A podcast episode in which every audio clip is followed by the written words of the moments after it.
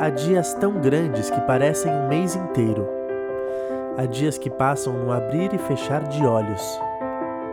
Há dias para esquecer, há dias para lembrar. Há dias simples, há dias, meu Deus, que são uma confusão. Há dias que dão vontade de falar.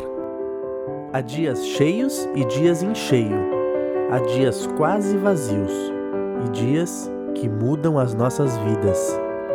Há dias que só pensamos no futuro e dias em que temos saudades de quase tudo.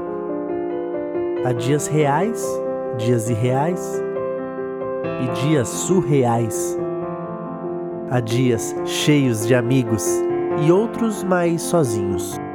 Há dias em que perdemos a esperança, há dias em que cruzamos os braços e dias em que arregaçamos as mangas. Há dias que temos vontade de partir e dias que temos vontade de voltar. Há dias trágicos. Há dias bons para andar de bicicleta e de triciclo.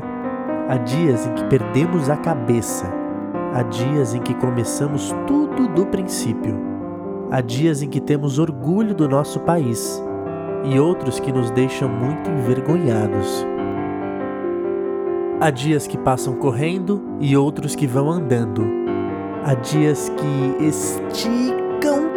Há dias que deviam durar para sempre. Há dias em que as coisas andam para trás. E dias em que o mundo anda para frente.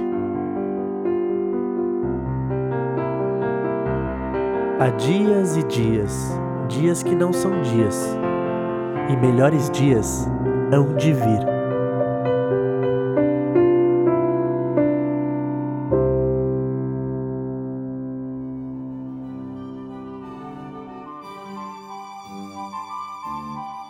E essa foi a leitura de um pedaço do livro Um Livro para Todos os Dias, de Isabel Minhoz Martins e Bernardo Carvalho, que saiu pela editora Peirópolis. Se você gostou, ouça as outras histórias que estão aqui neste podcast. Até mais!